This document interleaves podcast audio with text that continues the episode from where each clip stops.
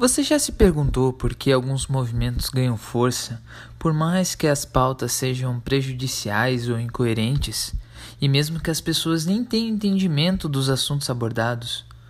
Ou o porquê pessoas que são contra, ao invés de se colocar à frente e demonstrar sua opinião, acabam por escolher se silenciar e deixar como está? A teoria do agendamento e a teoria da espiral do silêncio podem explicar um pouco desses casos.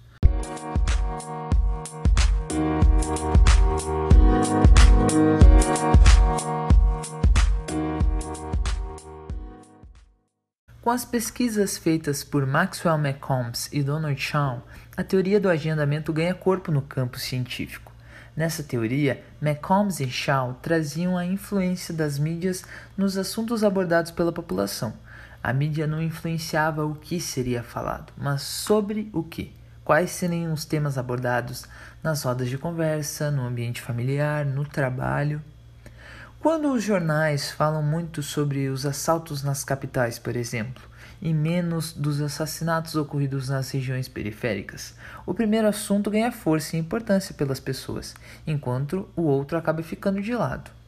Porém, essa é uma teoria que está por se atualizar, pois quando as mídias abordam temas importantes de maneira leve, também acabam por influenciar o que as pessoas vão pensar sobre o assunto.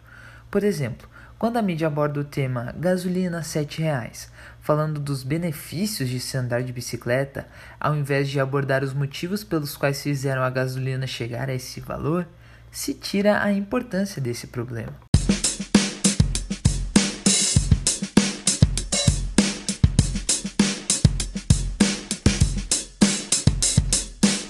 Já a teoria da espiral do silêncio, criada em 1972 por Elizabeth Naumann, aborda como as opiniões diferentes acabam por se silenciar em meio a uma opinião contrária que tem o apoio da maioria.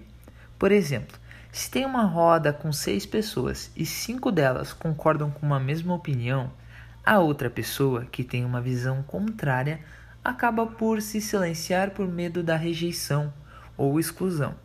Isso em proporções maiores, é um dos motivos pelos quais os movimentos de grupos minoritários acabam por perder a força.